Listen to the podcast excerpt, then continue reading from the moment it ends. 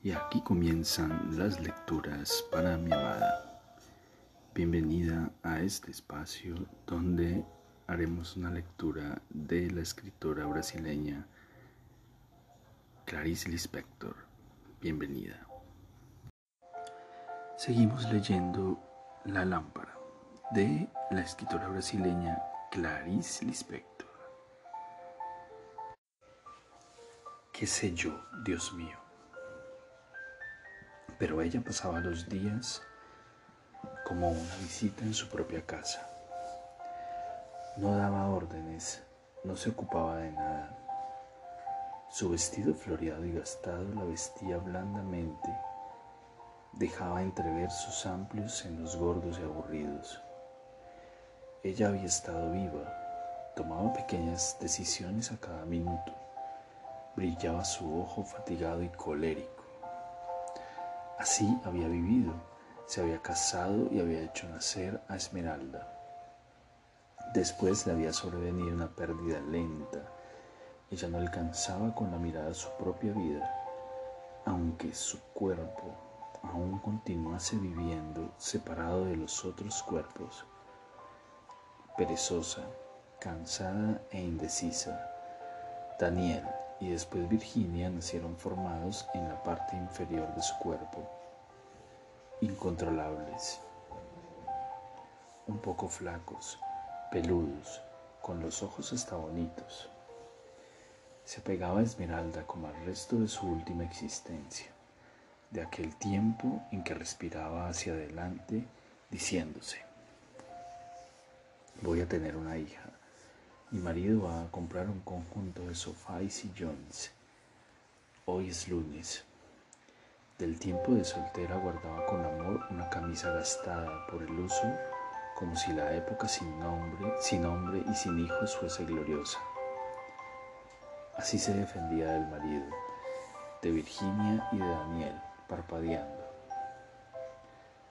Su marido poco a poco había impuesto un cierto tipo de silencio con su cuerpo astuto y quieto, y poco a poco, después de la prohibición de compras y gastos, ella supo con una alegría rumiada como uno de los mayores motivos de su vida, que no vivía en su propio hogar sino en el de su marido, en el de su vieja suegra. Sí, sí, antes se unía por medio de alegres hilos a los que, sucedía y ahora los hilos se engrosaban pegajosos o se rompían y ella chocaba bruscamente con las cosas. Todo era tan irremediable y ella vivía tan segregada, pero tan segregada. María se dirigía con el pensamiento a una amiga de la escuela, perdida de vista. Simplemente continuaba. María miraba a Daniel y a Virginia, tranquilamente sorprendida y altiva. Ellos habían nacido. Hasta el parto había sido fácil. Ella no podía recordar ni siquiera el dolor. Su parte inferior era muy sana. Pensaba confusamente, lanzándose una rápida mirada a sí misma, no se unían a su pasado. Miraba débilmente. Come Virginia. Y paraba Virginia. Ni había sido ella quien había elegido el nombre, María. Le gustaban los nombres brillantes e irónicos, como quien se abanica para rechazar. Esmeralda, dos golpes de abanico. Rosicler, tres golpes de abanico rápidos. Y la niña, como una rama, crecía sin que ella hubiera memorizado sus facciones de antes, siempre nueva, extraña y seria, rascándose la cabeza sucia, llena de sueño, de poco apetito, dibujando tonterías en hojas de papel. Sí, la madre no comía mucho, pero su manera abandonada de estar a la mesa daba la impresión de que se revolcaba con la comida. No hacía casi nada, pero de alguna manera parecía sentirse tan enredada en su propia vida que apenas podría desatar un brazo y hacer siquiera un gesto. Viéndola tirada sobre la mesa, a su padre masticando con los ojos fijos, a Esmeralda aguda, rígida y ávida diciendo, ¿por dónde pasear? Por esos pantanos. A Daniel oscureciéndose orgulloso y casi aturdido de tanto poder contenido y al cerrar los ojos, viendo en sí misma una pequeña sensación cerrada, alegrísima, firme, misteriosa e indefinida. Virginia nunca sabría que en realidad se preguntaba si una cualidad en una persona excluía la posibilidad de otras, si lo que había dentro del cuerpo era lo bastante vivo y extraño como para ser su contrario. En cuanto a sí misma, ella no, no conseguía adivinar lo que podía y lo que no podía, lo que obtendría solo con, con un abrir y cerrar de ojos y lo que no obtendría ni siquiera entregando su vida. Pero a sí misma se concedía el privilegio de no exigir gestos y palabras para manifestarse. Sentía que incluso sin un pensamiento, un deseo o un recuerdo, ella era imponderablemente aquello que ella era y que consistía, sabe Dios, en qué.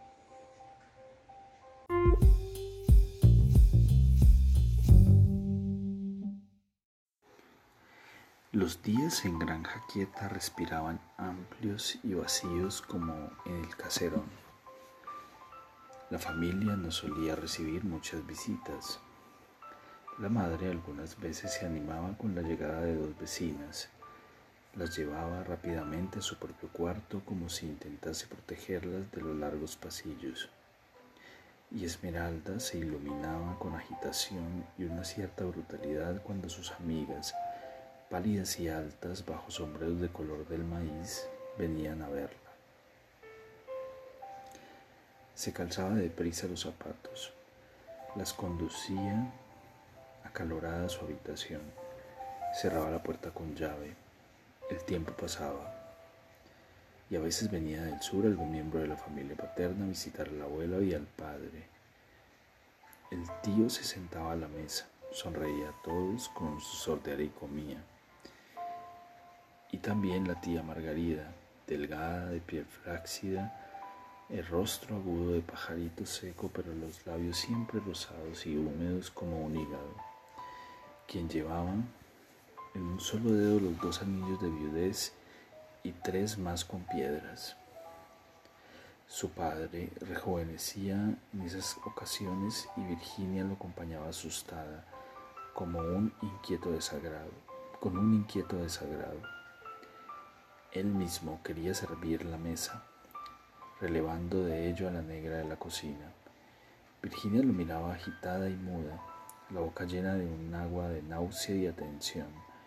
Con los ojos húmedos conducía a la abuela hasta la mesa y decía, la señora de la casa debe cenar con sus hijos. La señora de la casa debe cenar con sus hijos. Y se entendía que eso era gracioso. Virginia se reía. La mirada de la tía Margarida era rápida y en la fracción de segundo que duraba parecía sonreír. Pero cuando terminaban y su rostro ya se volvía hacia otro lado, flotaba en el aire algo como el después de un miedo revelado. Con la cabeza de pajarito de plumas peinadas, oblica, oblicua al plato, comía sin hablar. Se veía que un día un día iba a morir, eso se veía. El tío decía con un tono profundo y calmado, qué bueno está esto. Sírvete más, gritaba el padre parpadeando de alegría. El tío miraba al padre a los ojos con una sonrisa inmóvil. Amasaba una bolita de miga de pan y respondía con delicadeza y bonjomia, como si tuviese que apaciguar su propia sortera. Claro, claro. El padre miraba un instante con una perplejidad excesiva. Sujetaba súbitamente el plato de su hermano, lo llenaba de comida y lo empujaba. emocionado y contento. Toma, come de una vez.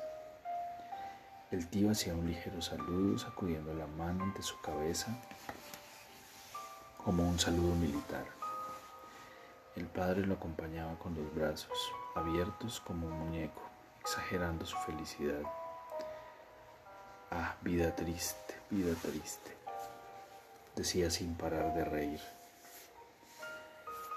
Cuando después de algunos días las visitas se iban, la vida en el caserón era otra vez aspirada por el aire del campo y las moscas zumbaban más fuerte, brillando en la luz. El padre recuperaba su soledad sin tristeza, apartaba el mantel y los cubiertos, acercaba un quinque, leía el periódico y nunca abría el libro. Se iba después a dormir subiendo las escaleras lentamente como para escuchar los crujidos de los escalones, con una esperanza oscura y tranquila, casi una falta de deseo. A veces, con los calzoncillos largos arremangados, se transformaba entonces de repente en un hombre gracioso, y a Virginia le costaba dormir esa noche. Con los calzoncillos largos arremangados se iba viviendo y se quedaba hasta las dos o tres de la madrugada viendo cómo las aves ponían los pequeños, pequeños huevos. Con el cuerpo cubierto de excrementos de gallinas se metía en una tina llena de agua y queroseno colocada en el patio e iluminando débilmente por el candil se lavaba, se secaba callado. La oscuridad salpicaba de ruidos húmedos y bruscos. Él se iba a dormir. La madre preguntaba en medio del olvido de la cena en el centro del caserón. ¿Y la papelería? Va marchando, respondía el padre. Virginia pasaba ante la puerta de, su, de la abuela. Se paraba contenta un momento para oír sus ronquidos. No roncaba en línea recta y aguda, sino a través de un par de alas. El sonido empezaba amplio, se reunía en un centro fino y se ampliaba de nuevo. Un ala volando era su ronquido satisfecho y extraño. Virginia entraba en su cuarto con los ojos cerrados. Se sentía en el medio de un flamear de alas internas, roncas y rápidas, como si la vieja soltase un pajarito asustado a cada soplo. Y cuando despertaba, Siempre despertaba súbitamente, miraba aterrorizada a su alrededor como si pudiesen haberla transportado a otro mundo mientras dormía, y miraba con maldad a Virginia. Cuando despertaba el rumor se cortaba en línea recta. Un pajarito medio suelto en una boca vacilaba trémulo y luminoso, y era absorbido por un murmullo. La abuela ya no salía del cuarto, a donde la negra que había criado le llevaba las comidas. Solo bajaba cuando la familia del sur la visitaba. Esmeralda, Daniel y Virginia tenían el deber de entrar en su habitación al menos una vez al día para recibir su bendición y darle una especie de rápido beso en el rostro. Y nunca la visitaban más que esa vez. Cuando la negra enfermaba, mandaban a Virginia que se quedase en su cuarto para atenderla. Ella iba animada, la abuela sentada no hablaba, no reía, casi no miraba, como si ahora le bastase vivir. A veces renacía con la rápida expresión de un rostro experimentado e indecente. Virginia le hablaba bajo para que ella no pudiese oír y se enfadase. Su mayor gesto de rabia o desprecio era escupir de lado. Con la boca seca le era difícil reunir suficiente saliva. Y entonces, distraída de su cólera, intentaba solo escupir. Apoyada en la puerta, la cara profundamente quieta y delgada, Virginia espiaba. La vieja parecía meditar un instante, con la cabeza inclinada hacia un lado en la posición en que la había dejado la rabia. Después desistía con un aire satisfecho y ágil, como si hubiese ahorrado saliva contra todos, se quedaba quieta de nuevo. Los ojos brillantes parpadeando a intervalos, Virginia temblaba de desagrado y miedo. La veía mover la mano perezosamente y con una lentitud torpe rascarse la nariz seca. No te morirás, no, maldita vieja, repetía colérica para sí misma la frase de la criada. Pero la abuela de repente soltaba un estornudo de gato al sol y algo se mezclaba con el miedo de Virginia. Le pesaba en el pecho una piedad avergonzada e irritada. No te mueras, no, viejecita de mi corazón, repetía. La habitación se oscurecía ante sus ojos abiertos y fijos mientras ella apoyaba del todo su cuerpo en la puerta. Y de repente un movimiento de vida parecía precipitarse y caer en el mismo plano. La sensación de caída mientras se duerme, inmutable, inmutable. Pero a veces era tan rápida su vida. Las luces marchan sin dirección, Virginia espía el cielo, los colores brillan bajo el aire, Virginia camina sin dirección, la claridad es el aire, Virginia respira claridad, las hojas tiemblan sin saber, Virginia no piensa, las luces marchan sin dirección, Virginia espía en el cielo. A veces era tan rápida su vida, su pequeña cabeza de niña se aturdía. Miraba el campo ante ella, observaba granja quieta, ya perdida en la distancia y miraba sin intentar comprender. En Brejo Alto no había mar, pero uno podía mirar rápidamente la extensa campiña, cerrar luego los ojos, apretar su propio corazón y como un hijo, como un hijo naciendo, sentir el olor dulcemente podrido del mar. Y aquí terminan las lecturas para mi amada. Espero este capítulo haya sido de tu agrado. Te amo, te amo con todo mi ser, todo mi corazón. Y aquí terminan las lecturas para mi amada. Espero este capítulo haya sido de tu agrado. Te amo, te amo con todo mi ser, todo mi corazón.